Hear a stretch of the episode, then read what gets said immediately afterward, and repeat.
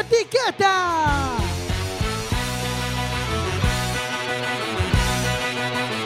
Quack FM, tu radio comunitaria. Ты ушла от неожидан для меня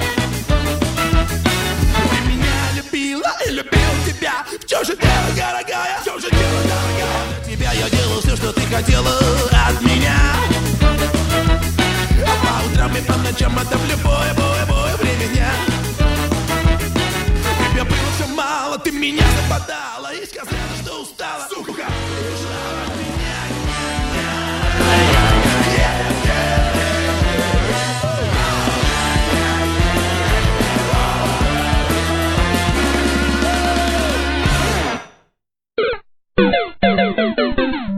Sin etiquetas.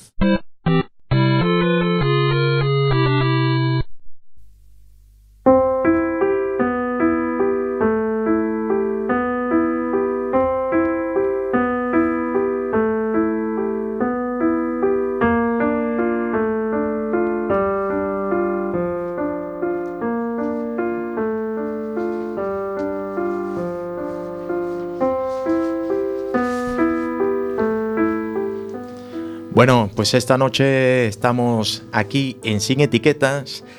Estamos, vamos a presentarnos nuevamente. Estamos para entrevistar a, a Carla López, pero primero que nada vamos a, a presentar a todo el equipo. Buenas noches, María. Hola, buenas noches. Tenemos aquí a mi derecha a Ángel, Moi boas noites a todos e todas. A mi mano más derecha todavía. Presentamos Qué a, poco me gusta. a María. Marina, muchas gracias. Ah, Marina, Buenas- perdón. Buenas noches. Eh, yo me estoy incorporando después de varios meses. Eh, aquí quien les habla es su servidor Antonio Pedroso, con alias Pana. Y en nuestros controles tenemos al mando a Jorge Muy buenas noches a todos. Hoy tenemos a Bardanca de Baja. de Baja. Oh. Y por supuesto, pues como invitada especial tenemos a una gran artista, por lo que tenemos aquí, y se llama Carla López. Muy buenas noches, Carla. Hola, buenas noches. Bueno, eh, vamos a empezar y tenemos aquí que tú eres música, musicoterapeuta, musicoterapeuta perdón, y músico profesional, especialista en educación musical. Bueno, y ahora mismo estás presentando un nuevo proyecto. Antes que nada, ¿qué, cuéntanos, ¿qué es Mielisa? ¿Y por qué ese nombre tan complicado de pronunciar?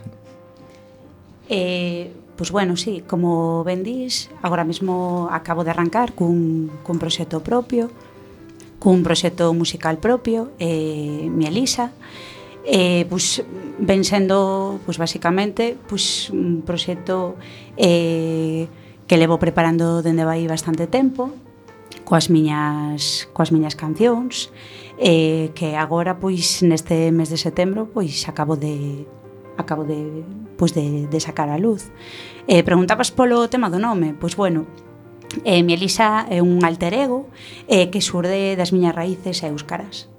tomou eh, xeito, eh, por así dicir, cando formaba parte dun proxecto de, de, de Chalapartaris. E bueno, sentín que tiña que nomear o meu propio proxecto musical con este, con este nome. Claro, porque a xente igual non, non o entende eh, porque escrito eh, escríbese con eh, TZ, non? Mielitza. Entón, eh, sí que pode xurdir aí un pouco de de ai, non sei como se pronuncia porque non cando lemos pois moita xente pois eso Melissa, Melissa, Melissa, pero ela non como pro, como pronuncias ti? Bueno, eh, o tema da pronunciación non ten ningún problema. Eu si, sí, bueno, eu pronuncio Mielisa, pero como ben sei que que a súa escrita é diferente, pois de alguna maneira sí que deixo un, un pouco a liberdade, sí, un pouco a, a ah. liberdade do que cada quen pois sinta cando cando veo, nome. Vamos, que se unha persona non non o di correctamente como distino, non lle dis, que, que, que dis, que dis, que, que, que non é así. Non pasa nada, o que importa é que queira vir a escoitar. Di que si, sí, iso é importante. Efectivamente. Bueno, Carla, eh, levas moitos anos na música, non? Eu, bueno, eh, teño que dicir que personalmente eh, coñezo a Carla, entón que veño con un pouco de, de ventaxa, pero levas moitos anos eh, metida na música, non? Digamos que a música a túa vida, por así decirlo, pero por que é diferente este proxecto? Sí que sei que este proxecto é moi especial para ti, Pero quero que nos expliques un pouquiño por que é tan importante e, e que ten, que vamos a ver, no? que, que é diferente ao que levas feito a toda agora? Bueno, en realidad neste caso o que pode ser a diferencia principal é que a toda agora eh, pois eh, os proxectos nos que nos que levo estado e eh, nos que estou, pois serán todos pois eh, de composición por parte de outras persoas. Neste uh -huh. caso, pois Melisa son as miñas propias composicións. Entón, bueno, sí que resulta algo distinto cando, cando colaboras ou cando formas parte de proxectos musicais ou música de outras persoas a cando pois, presentas pois, a, a, a música que che sae a ti de dentro non? Uh -huh.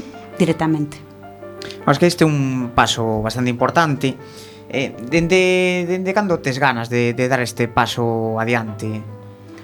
Pois a ver, a verdade, máis que ganas eh, o momento no que, no que chega pois esa necesidade de, pois, de sacar cancións. A verdade é que foi unha cousa bastante espontánea. Eu levo preparando as cancións deste proxecto pois, eh, dende vai aproximadamente uns dous anos e eh, algo, pero en realidade non é algo que se escolle. Para min eu digo sempre, non? O levar tanto tempo pois, rodeada de contexto musical, eh, traballando coa música en, distintos, en distintas facetas da miña vida, ao final, cando, cando chega o momento de compoñer, para min, neste caso, pois non é algo que se escolle, senón que máis ben a música chega a ti e ti simplemente pois o pois o sacas, non? Por unha necesidade eh, vital. En realidade sí se podía, se podería chamar desa maneira, non? O plano expresivo pois é algo no meu caso pois que surde dun xeito pois casi necesario.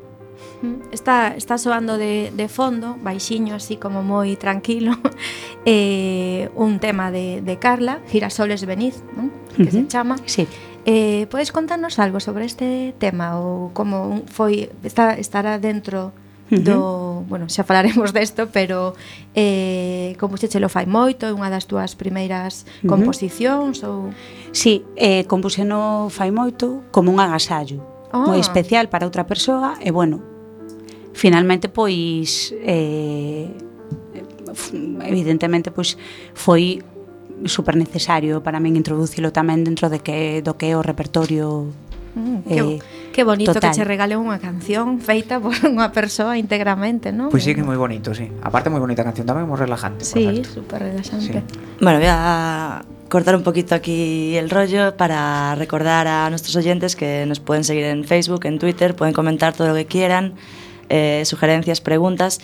Y además tenemos un teléfono en CUAC para entrar en directo, que es el 881-01-2232. Y estamos aquí en pruebas con el WhatsApp, a ver si alguien se anima y, y nos escribe alguna, alguna cosita. El número es el 644-737303. Y, y, ahí está Jorge atendiendo, eh, muy atento a, a, a, todas las redes que tenemos. ¿Estás preparado, Jorge, para lo que venga ahora mismo? A cazar, a cazar al que venga. claro que sí. Escribir sí, llamar no. Recuerden. Pues seguimos, seguimos con la entrevista a Carla López. Carla, eh, componer tus letras y luego atreverse a cantarlas, pues ¿cómo te sientes la primera vez que Melitza, Melissa, que no me sale muy bien en, en euskera, vamos a decir mi Elisa, para, para hacerlo más fácil, ¿no? Cuando Melissa salió a la calle, cuando compartiste, cuando compartiste algo tan íntimo con el resto de las personas? Eh, que, cando compartín ou No, como te sentiches, como... digamos, claro, a primeira vez que compartiches, non? Como Pois como eso de estar a verdade que estupendamente. O certo que, bueno, para este proxecto eu o meu instrumento de cuna, por así dicir, o meu instrumento eh, de base é o piano. Entón, para min, bueno, a experiencia de, de sair o escenario eh, coa guitarra e eh, coa voz, pois a verdade é que foi algo totalmente eh, pois revolucionario. Entón, a verdade é que foi unha sensación, bueno, foi raro, pero moi reconfortante a vez, foi un momento onde aprendín un montón de cousas, porque claro, é algo moi distinto. Cando cando estás sentada no piano ou acompañando outras persoas, a cando eres ti a persoa que ten que, que bueno, que sacar a voz, que presentar, non? Que, que levar o, o espectáculo en primeira persoa, eh, sobre todo pois, con instrumentos que non son, bueno, aos que estou máis máis afeita.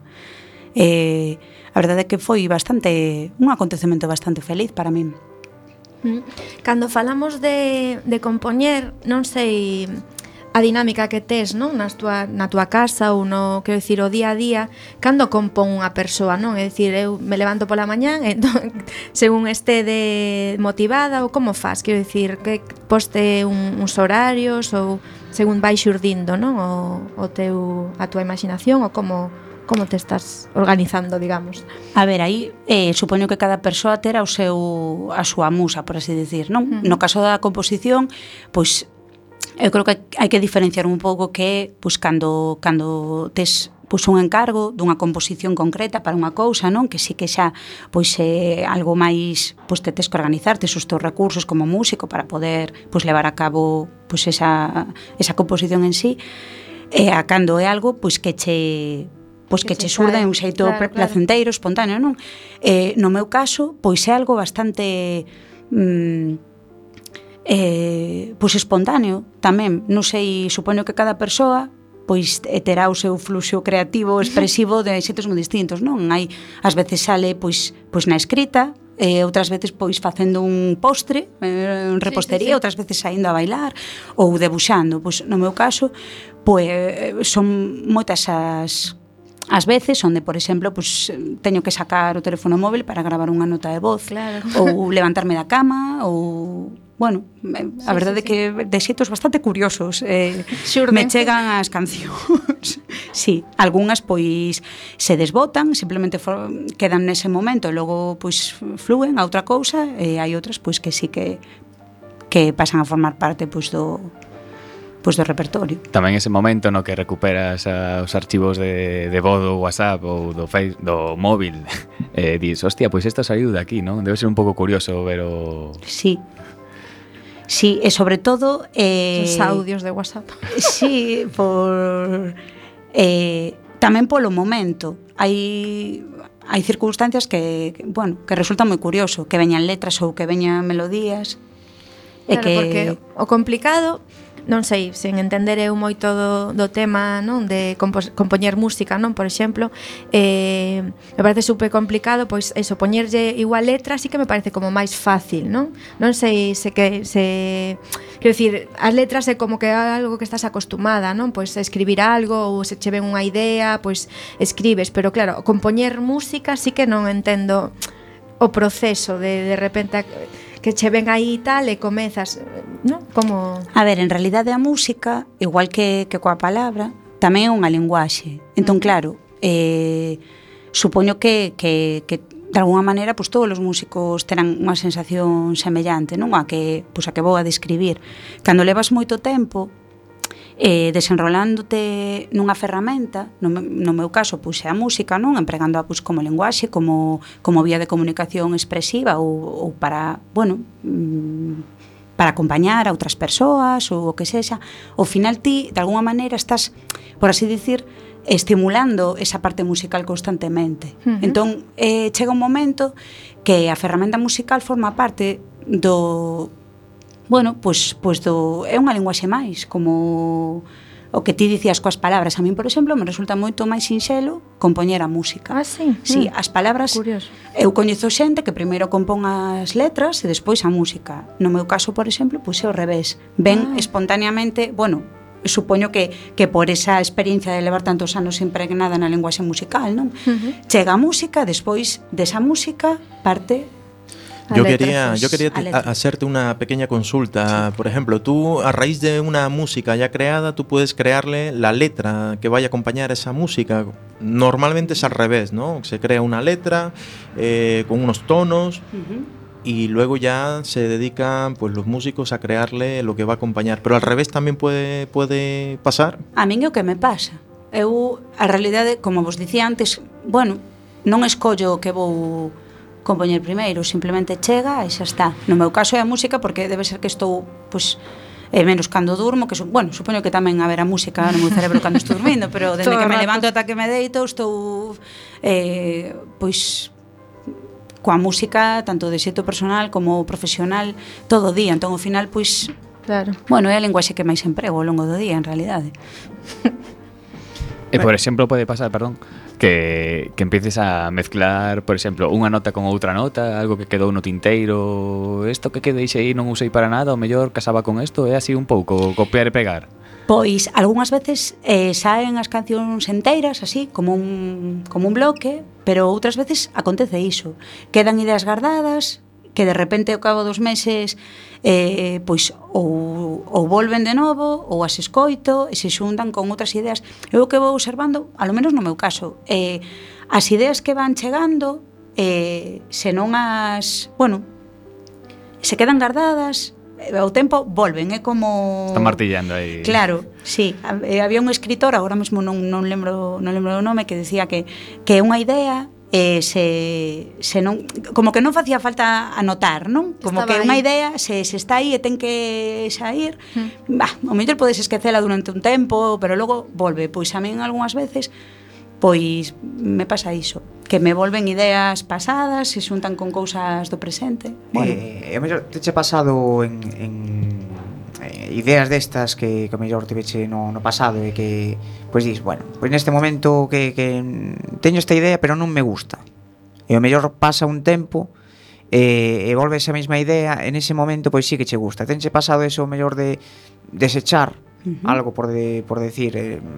determinado momento que pode vivir a persona nese e eh, pois que, que che volva e que digas bueno, pois, pois ahora sí que é o momento ahora sí que é o momento deste, desta, desta idea que tiven Sí, de feito, algunhas das ideas do repertorio de Melisa eh, surdiron cando era unha nena. Un dos temas compuxeno cando tiña 12 anos. Mm. Eh, igual que moitas outras ideas, pois quedaron así gardadiñas e eh, volveron en realidade porque foi unha necesidade, máis que bueno, máis que escoller, máis que dicir, preciso material, entón vou a recoller o que teño por aí guardado. Non, ao final, pois, bueno, sí que sí que, que hai cousas que quedaron guardadas nun momento e volveron, pero porque volveron eh, mm. de xeito espontáneo, non? máis que por ir a chamar ao, ao caixón. Xa. Eh, bueno, continuando falando do, do proxecto, uh -huh. eh, eh tes eh, bueno, atúas ti sola e atúas con, con outra xente, como como é eh...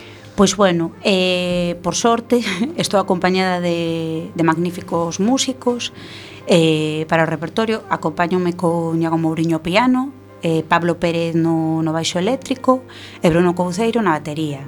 Imos con formato de, de banda cuarteto e a verdade que é unha, bueno, é un agasallo da vida contar con estes profesionais.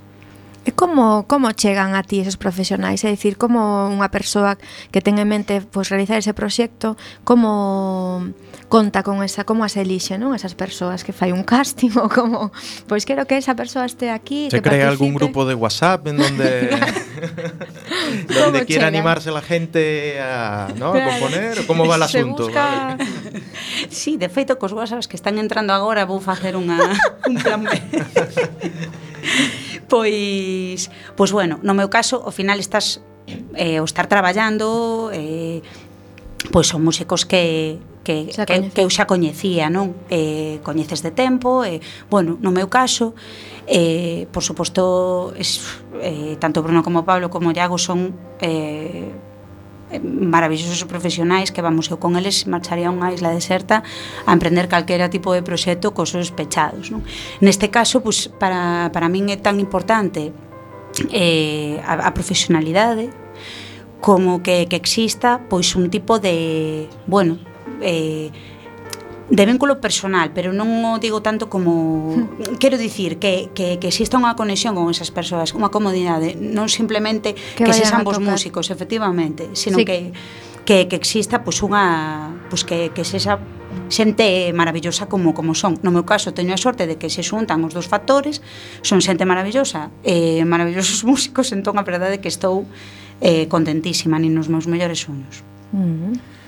Bueno, pois agora falando de soños, eh, imos facer un pequeno alto nesta entrevista eh, e eh, imos a escoitar un tema da nosa convidada un tema que a ver se son capaz de poñelo que se chama Fantasmas, Luces e Sombras.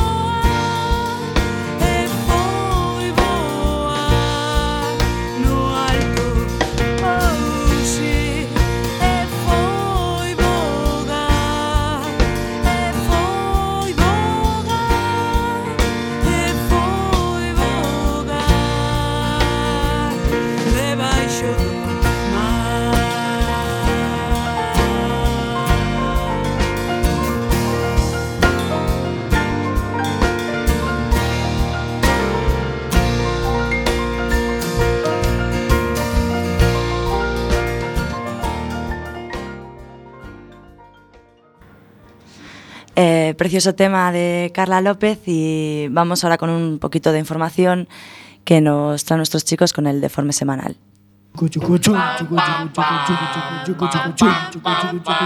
El deforme semanal. Madonna promete unha mamada a persoa que non vote a Donald Trump. Ironía da vida. Apoya a Hillary Clinton con una mamada. A Bill gustalle isto. Chachán. Pato un, caznando na barriga. Un home drogado. Porque, sabedes, no seu furioso ataque, o lobo tragara o vivo. Un home drogado salva o cando veciño dun incendio imaginario. Iso é un euro, tanto na vida real como na ficción. Foi detido por allanamento de morada. A xustiza sempre injusta con superhéroes. Chachán. Unha muller chegou a 300 Unha muller chegou a 300 kilos de peso para cumprir as fantasías do seu mozo. Moi considerada. Sí, sí, sobre todo o que logo a deixou.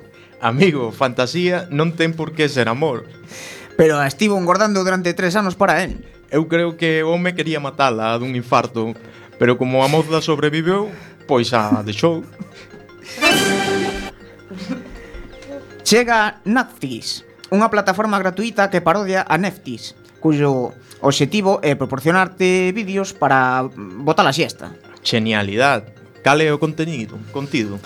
Pois temos desde clases universitarias, vídeos de documentais, deportes como ciclismo, gamings de videoxogos aburridos, hai de todo para botar unha boa sexta. Isto a dous da Radio Televisión Española non lle vai sentar moi ben. Van a perder todo o público. Saíron os números de Lost da quinta eh, sexta temporada da Argentina. 13 millóns e medio de pesos. A veces o friquismo ten premio.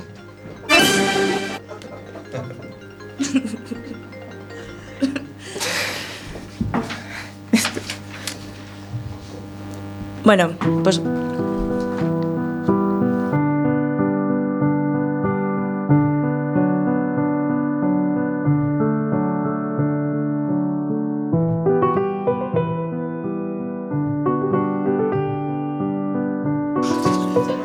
Seguimos aquí en Sin Etiquetas. Y bueno, después de este deforme tan deformado, Bastante deformado me, Tan surrealista. me parece. Me ha, Ahora, ahora parece. me ha- me ha parecido que, que, eh, que Ángel, vamos, la noticia le estaba dando demasiada gracia. ¿eh? O era mi acento en gallego, Galego, galego falante. en galego latino. Sí, pero o galego latino perfecto Pero bueno, as noticias saliron perfectas eh, A última sobre todo E o, e o tachán moi ben moi Pero ben. queremos Tachán. decirle al público que estas son noticias reales, ¿eh? que no Eh, son sí. inventadas, que eso son noticias, vamos, deformadas. Que ya Esto es la vida misma. Es la vida Sí, misma. sí, como a así. vida misma, ni máis ni menos Bueno, e eu seguindo coa, coa entrevista a Carla, eh, quería preguntar por, por, por o seu proxecto, por se, se, se hai un disco aí no forno ou algo. Bueno, eh, a idea é eh, comenzar a preparar o disco para o vindeiro ano. Vale, estamos escutando temas, eh, poderíamos escoitar máis? Sí, eh, para coñecer un poquinho máis do proxecto, eh, hai, bueno, eh, se pode buscar nas redes como arroba mielisa música, e a mielisa é eh, unha TZ, unha claro, vez TZ, BDS, e a páxina web www.mielisa, eh, coa TZ tamén, .com. Dentro da páxina web ou tamén nas redes eh, podes acceder a enlace de Bandcamp ou de SoundCloud para poder escoitar dúas, dúas cancións. Vale, moi ben. Eh, e se ademais queremos escutarte en directo, Habería posibilidade? Habería. Cando e onde? Por onde te moves? Ai, bueno, o, o vindeiro concerto está previsto para o 25 de novembro, ás 22 horas, no Baba Bar, aquí na Coruña. Mm. Bar, bar, bar. Ben, 25 de novembro, no Baba Bar. Mm. Lembrade todos, Carla López en directo. Ali nos iremos os catro. Carla López e, e os demais componentes de Melisa, claro. Bueno, que, haberá sorpresas tamén, algunha colaboración. Que leveime así, anécdota persoal, que, que non nos escoita nadie. Eh, fun o Bababar eh, este día eh, a ver unha, levoume unha amiga a ver unha fusión extraña de flamenco e sorprendínme que eran os tres músicos que, que tocan contigo, Carla non sabía que eran También eran os mesmos, le dan, le dan a todo. Al flamenco, al rock, eh, Claro, foi ¿no? como unha cousa. Ao final todo está conectado. Sí. E eh, a verdade é que eh, maravilloso concerto de flamenco sí, de sí, Paul sí. Álvarez Project aproveito para recomendar aquí que sorte que estabas ali eu eh, non puiden ir porque tiña concerto Tiñas tamén concerto ti certo eh sí. la pena de perdérmelo yo con lo que me gusta a mí el flamenquillo pois xa che direi agora mesmo creo que no Jazz Fillo 23 de novembro Tocaban. na falo de memoria, poderás disfrutar deste maravilloso proxecto de Muy Paul bien. Álvarez Project. Bien, Carla, mira, te quería preguntar también, aparte de ser compositora de estas canciones y, bueno, tu, tu grandiosa voz, pues, ¿tocas algún instrumento en directo? Eh, con mi Elisa. Con mi Elisa, Sí. sí, sí. Bueno, eh, agora mesmo eh, a guitarra, o guitalele, eh, guitalele. E tamén canto. Eh, eh, eh, eh guitalele, que é es eso? Es como el pues primo pois o, del ukelele. Pois ¿no? o guitalele é un invento maravilloso que ah. basicamente eh, sirve para poder tocar o ukelele sin ter que aprender a tocar o ukelele. vou, vou, vou clarexar. Eh, o guitalele eh, sona como un ukelele, pero coa mesma técnica, coas mesmas posicións dunha guitarra. Mm. Entón, Bueno, se, se sabes, te defendes un pouquiño coa guitarra, pois co guitalele podes ter a sonoridade do que lele coas mesmas posicións. E podes tocar Somewhere Over the Rainbow que... De feito, eh... xa o fixen. Foi a miña primeira ilusión conforme o tiven nas mans. Genialidad. Tendrías que mandarnos aí un inbox, eh? Como ha quedado ese proyecto. Gale. Como era? Gale? Que era? Eh, guitalele. Guitalele. Como ukelele. Pero con guitarra. Pero é pequeno. Guitarra. Sí, sí, é pequeno. De feito, é unha afinación diferente. Mm. Afinación, pois, pues, un poquinho máis máis alta que a Vale, vale, vale. A primeira vez que o escoito, Eu eh, tamén, pero... pero seguramente que o, que, que o vimos, pero non sabimos diferenciar que era un ukelele dun guitarra. Pois, se vides... Pois, pois seguramente que non diría... Por eso que é un guitarlele? No, nin idea. Se vides o 25 de novembro, pois pues, podedelo ver. E se os cortades ben, o mellor volo deixo probar. Estupendo, verá que ir entonces, eh? non se pode faltar. Eu agora hasta quedou, arrepentir. Quedou os meus primeiros pinitos ca, ca percusión, eh, non son capaz de coordinar unha manca a outra, que parece que debe ser algo tal. Xa pensar, ter que facer eso e cantar, o sea, tocar un instrumento e cantar debe ser claro. la repanocha, vamos. Bueno, para mí foi aí un super reto. Eh, a verdade é que ainda me costa, sobre todo cando me acompaño co piano, pero bueno, neses estamos. Ao final todo é práctica eh, empeño. Pero diste, dis que cosache máis, por exemplo, o piano que con outro instrumento? Sí, curiosamente, porque, bueno, non sei se... A ver, para min eh, acompañarme cantando co piano non sei se o millor, porque o típico coa guitarra, pois sempre te acompañas para cantar algunha cousa así en festa ou, ou tiña como un poquinho máis interiorizado tocar a guitarra mm. e cantar, pero bueno, co piano me resulta Aínda que é o meu instrumento de toda a vida, pero bueno, sí que ten a súa cousa. Igual xa non é cantar, é cantar dúas mans e o pé. Claro xa que, efectivamente, sumando... son moitos dedos a xestionar. Mais a voz, que é outro instrumento que, bueno, que ten liña tamén. Imposible, vamos. Non, traballo e traballo e traballo. E para situarse un pouco eh, Mieliza, Mielisa, ¿a qué grupo puede parecerse, por ejemplo? O dicho de otra forma, ¿cuáles son los referentes musicales que te inspiran? Mi Elisa, pareces a mi Elisa. Es única. Es bueno, a única. ver, a, a nivel de xénero, pois non sei, a verdade é que son moitas as influencias que me que me, bueno, que teño aí, non? Poderíase dicir que, pois bueno, mm, pop rock quizáis, pero a verdade é que teño influencias dende, pois non sei, dende de Nirvana ata pasando por Pink Floyd, eh, uf, non sei, pensando en eh, algún cantautor, así que claro, ao final cando cando cospo, eh, Jesús, perdón, cando compós as túas propias cancións, pois bueno, de alguma maneira eh, faz conforme o que ti tamén tes, non? Entón, claro, unha vida de escoita musical, ten aí, pois, no ah. meu caso, pois o que dicía, pois dende Pink Floyd ata Mozart, pasando por Pucho Boedo. Entón, pois, non sei, vos animo a que veñades ao Baba e intente desidentificar o estilo por vos, por vos mesmos. Sorte. Pucho Boedo. Poñemos esa zanga que busque Eu que sei, é que... Bueno, he dicho de outra forma, por exemplo, a que sector público está máis dirigido, entonces...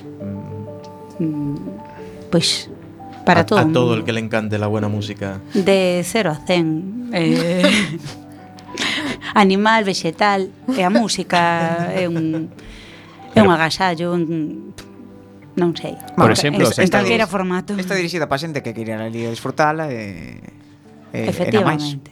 E, e que tal guerreas, por exemplo, co sector infantil? Que ese é un público jodido. Para nada, eu guerreo ben con todo o mundo Con todo o mundo que me cae ben Tanto me ten mm, Tres anos que cen O chupareado Normalmente esta pregunta facemos ya recurrentemente os músicos porque bueno, ese é un Ajá. público un poquinho máis como os borrachos, non? Sempre a, a lenda ese que non minten, ese non lle gusta, levanta marcha. o cu e marcha e aí quedas. Pois eu en eh. relación ao público infantil, en realidade teño que confesar que que encántame cando veñen os concertos porque case sempre xurde algunha cousa espontánea que che obliga a ter que que improvisar ou sair por peteneras, a min me resulta bastante bastante divertido e agradezo, a verdade, porque eh, os nenos non, non están encasillados nunha serie de, bueno, de convencións sociais, que mellor os adultos pois temos un pouco máis eh, incorporadas, non? Eh, non sei, sempre hai algún que, pois, que se lanza a cantar ou comenta algo, eh, fala, ou a min, pois, bueno, sempre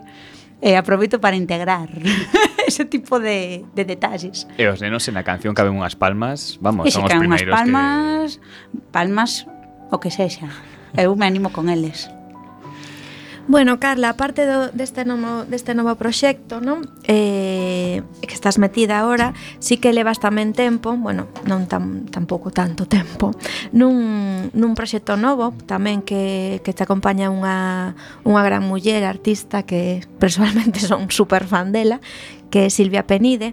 Como, fálanos un pouco de, deste proxecto que eh, se chama Feminino Plural Eh, está esas dúas, é unha cousiña así moi íntima, moi, moi chula, que convido a todo mundo que poda a, a velas en directo estas dúas mullerazas, pero para que no, para que no os que non non coñecen isto, contanos un pouquiño que é feminino plural e como como xurde a oportunidade, non, de crear isto entre as dúas. Pois eh, a, a oportunidade, pois a verdade é que coincidiu nun momento en que en que a vida nos xuntou. Eu a verdade que Silvia Penide me parece tanto a nivel profesional como personal pois unha persoa admirable e traballar con ela é algo pois maravilloso, outro agasallo destes que dis, que sorte teño e bueno coincidiu un momento pois como comentaba que, que a vida nos xuntou Por sorte, eh, precisamente pues, a persoa que, pues, que nos leva todo o tema de, de management, que de feito tamén, bueno, eh, está nesta casa, Tomi Desastre, pois ah. lanzou pois, un pouco esta idea dunha dun proxecto pois de todo pois como homenaxe ás mulleres autoras. Entón a verdade pois todo se todo se como que todo se Cuadrou. sí, todo cuadrou maravillosamente. E, efectivamente, estamos contentísimas con este proxecto de homenaxe a mulleres autoras, que diso eh, trata femenino plural, É un pouco, pois, como dicías, Loira, un formatiño, pois, eh, íntimo, acústico, de dúas voces e un piano, e a verdade é que eh, este proxecto eh, de homenaxe, pois, E para facelo imos recollendo pois, con moito cariño, non? con moito mimo, distintas cancións eh, compostas de, pois, pois, pois por mulleres, cancións que moita xente non sabe que están compostas con mulleres, intercalando con anécdotas. Uh -huh. Eh, a verdade é que é un proxecto que nos que nos reconforta moito, tanto a nivel personal como profesional. Seguiremos indagando eh, dentro dun anaco eh, no proxecto de Feminino Plural, Pero agora imos facer un pequeno break, un alto no camiño e imos escoitar un tema dun grupo que igual moitos de vos xa coñecedes que se chama Son do Galpón.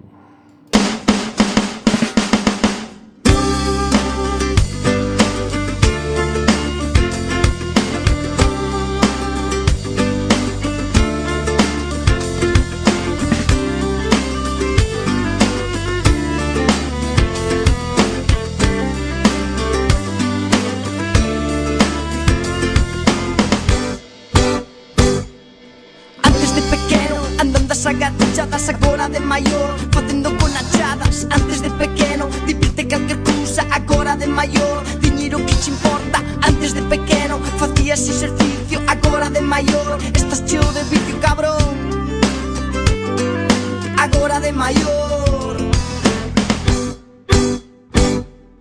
Esta historia dun neno que medrou O tempo pasa siña e fixose maior Matiguamente a cesa no lume do interior. El nace, el crece, logo desobedece. Me meces daqueles monicreques, caciques que pretenden Borraos tu recordo de sempre Serás da túa aldea, serás da túa xente Serás da corredoira que queren asfaltar. A cor onde carallo iremos a xogar Paredes del araño comezan a gritarse. A nova autovía impido pasos animais Borrando aquel paisaxe que era verde Agora arde, cobarde.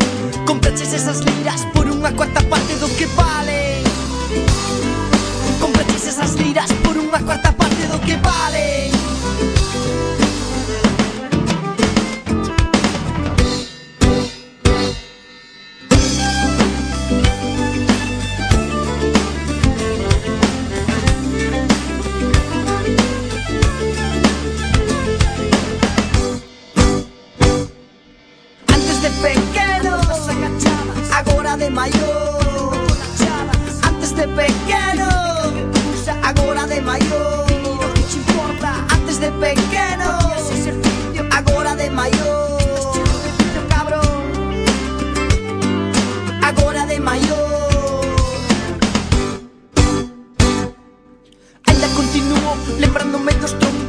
papas das canicas Do fútbol baloncesto das tartarugas ninja. Suco que gato can Sacaron os pitufos para poñer sincha Ese un can As pesetas cun día máis na tienda mercando Os cromos e petardos Arcallas camberrados E agora, falando de feminismos, vamos, como cada luns, cunha nova entrada do blog de Barriguita Despeinada. La vía, la vía, me siembra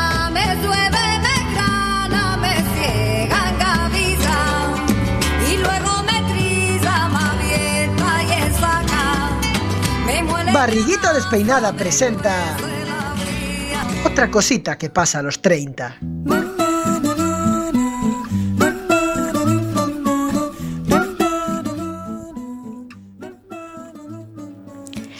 Llevo todo el verano sin publicar nada y me tropiezan los dedos en el teclado por todo lo que quiero escribir, pero para esta vez voy a ser breve, muy breve. Estoy muy cabreada, sorprendida, decepcionada, no sé. Creo que con la palabra harta resumo ya el cómo me siento. Estos últimos meses no han dejado de aparecer noticias cada cual más salvajes, tristes y donde las personas afectadas siempre somos las mismas. No sé por dónde empezar, si por el burkini, el prenda y su manada, lo último de Argentina, el secuestro pegamento en la vagina, no sé. En verdad estas noticias no son distintas, es todo la misma mierda. Ya dije que iba a ser breve. Lo que más me enciende es escuchar frases como, bueno, mujer, antes estabais aún peor. No entiendo qué tengo que decir ante eso. Estar feliz quizá por no estar antes y estar tan bien ahora. Yo no estaba antes, yo estoy aquí y ahora. Aquí ahora bajando a mi perro de madrugada y sintiendo desconfianza al ver un hombre solo en el parque. Aquí ahora llevando una flor en el pelo y teniendo que escuchar por la calle, otra flor sí que te la comía yo. Aquí ahora al gritarme a mí y a mis compañeras de trabajo, aquí fai falta un home para poñer respeto. Aquí ahora en una entrevista de trabajo escuchando las preguntas de si tengo hijos o tengo pensados tenerlos pronto. Aquí y ahora en el bus urbano, al querer sentarme y un señor deje colocada la palma de su mano en el asiento libre mientras yo me agacho. Aquí ahora al escuchar el grito de jamona en un semáforo. Aquí ahora, escribiendo a mis amigas que ya llegué a casa. Aquí ahora, respondiendo los años que tengo y escuchando a continuación esa gran frase. Uy, se te está pasando ya el arroz. Aquí ahora, cuando me miran de arriba y abajo y me empiezan a decir, ay, adelgazaste, ay, ya engordaste otra vez, ¿verdad? Aquí ahora pidiendo un café para llevar, para el que no me dan azúcar, me ponen directamente sacarina. Aquí ahora de senderismo con cinco amigas y nos dicen esto de, ¿y vosotras tan solas? Aquí ahora, cuando abro el capó del coche en la calle y se ríen. Ajá, ti sí, oh, que vas a entender algo. Aquí ahora es donde estoy. Y no, no estamos bien.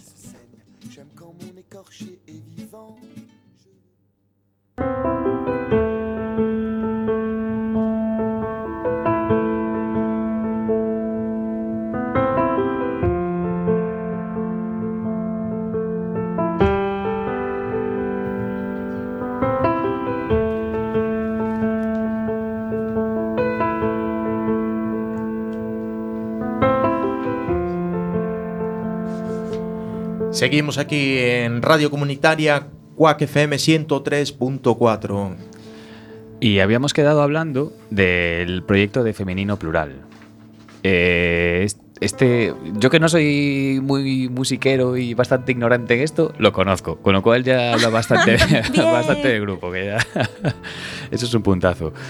Eh, ¿Alguna fecha próxima, por ejemplo, para poder escucharos por aquí, por la zona comarca? Eh, pois o vindeiro concerto vai ser unha data moi especial eh, porque, eh, bueno, imos levar o espectáculo eh, para o público infantil, juvenil e familiar. Uh -huh. É unha data, eh, o 4 de novembro, na Biblioteca Infantil e Juvenil eh, na Rúa Durán Loriga. Será a sete e media. E aínda que eh, bueno, é un espectáculo máis específico para este público eh, está convidado todo o mundo de 0 a 100 anos por non dicir ao infinito. Entón, pois, bueno eh, Mas lleva as abuelas que les encantan estas cosas. É seguro que dirán, eh, e queda en caña, queda en caña mira, estás como Fanes moita ilusión, a verdade, esta, esta data. Ahora vamos a hablar sobre otra de tus, de tus facetas. ¿No? que viene siendo la musicoterapia. Y por último, no queremos dejar de preguntar por otra, bueno, eh, para, para, para quien no sepa qué es eso de la unión de la música en la terapia, ¿qué te puedes contar en una sesión? ¿Qué podrías tú contar en, en una sesión ¿no? de musicoterapia? Eh, pois bueno, para que non saiba o que, o que é a musicoterapia, e explico un pouquiño. Eh, a musicoterapia é unha é unha terapia, como o seu propio nome indica, onde eh, se empregan todo o que son eh, os elementos implícitos da música, tanto ritmo como melodía, armonía, eh, como eh, como unha ferramenta para eh, tratar de beneficiar, tratar de abrir eh, cales pois expresivas eh, dentro de cada persoa.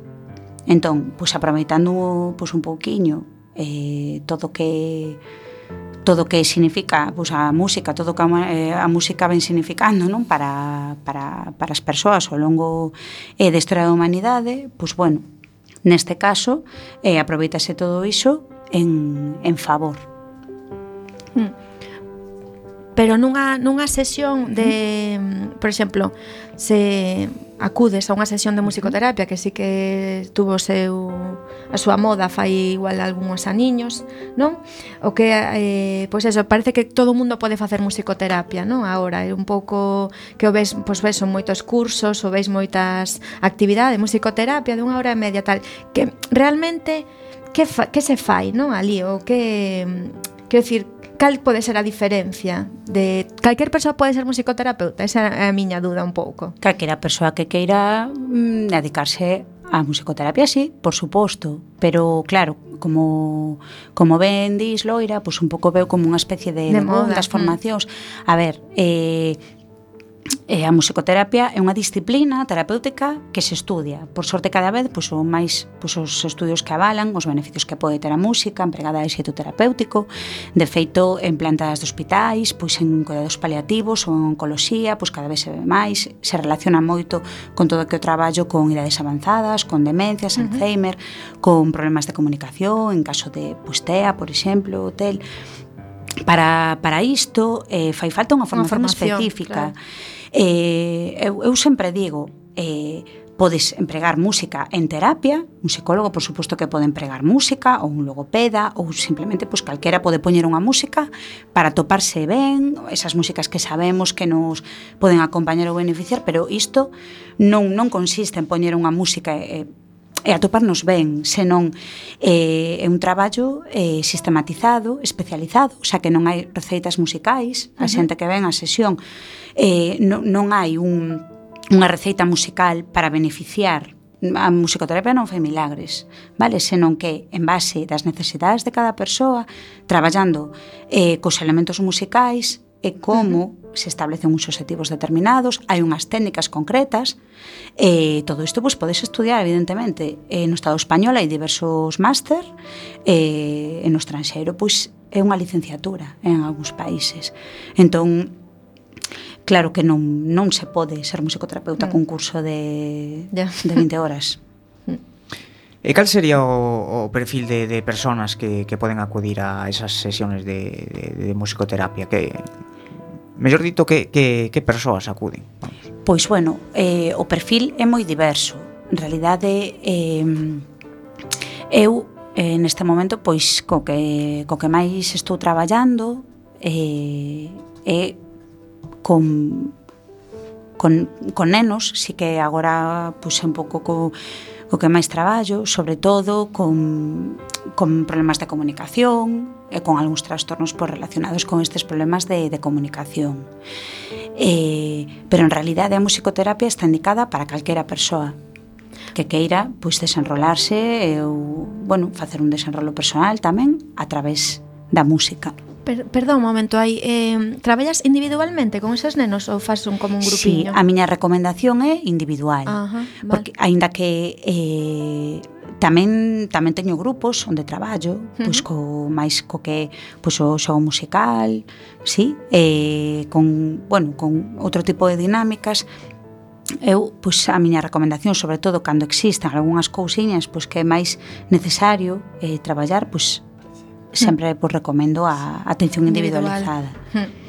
Vale, era unha, unha dúbida que tiña aí que que, bueno, eh, chámanome tamén a atención aquí que cando te presentamos eh, aparte de, bueno, de, de educadora musical tal, había unha, unha parte aquí que non, non sei se se nomeou ao final pero é facilitadora de canto prenatal. Uh -huh Eso, que contanos un poquinho, que, que é eso? bueno, eh, o canto pernatal é unha técnica que xurde eh, en Francia, é unha muller francesa, unha, unha cantante lírica, que comeza a investigar e desenrolar unha, unha metodoloxía eh, que consiste, bueno, ela empeza a observar que determinadas sonoridades eh, poden afectar eh, a distintas partes do, do corpo. Entón, ela é cantante lírica a través da voz, Uh -huh. Empeza a observar como eh, determinados sonidos ou, ou a voz en sí mesma pois pode beneficiar eh, eh, determinadas eh, determinados aspectos eh, ela, bueno, eh, se adapta para o que é a etapa prenatal, pero ela o foi comprobando, traballando con persoas con eh, diversidade funcional, sí? empezou a observar os beneficios que podía ter a voz mm, aplicada a través dunha técnica que ela mesma eh, desenrola. Esta técnica, como xa comentaba antes, eh, se, se leva a cabo na etapa prenatal.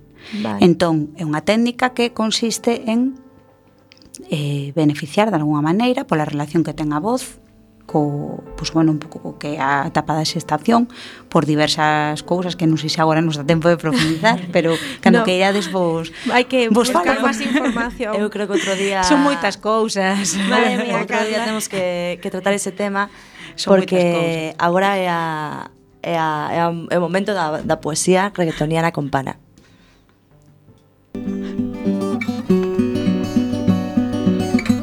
Con pana el verbo florece sobre el bombo y caja. Llega la poesía reggaetoniana.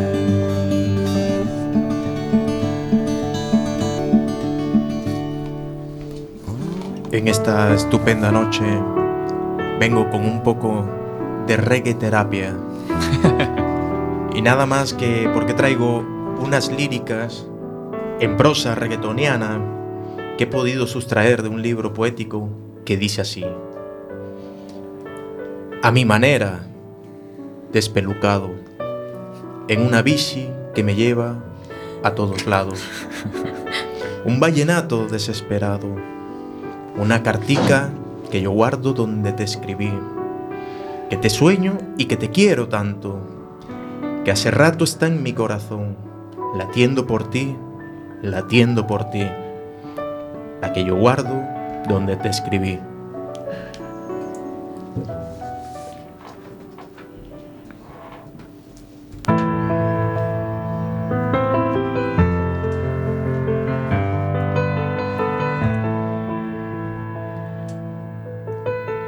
Bueno, eh, para resumir un pouco eh, o é Carla López, vamos a decir unha, unha dirección xa a último, último de todo, porque aí se, digamos que se resume todo o que fai Carla. Onde podemos buscarte, Carla? Ujú.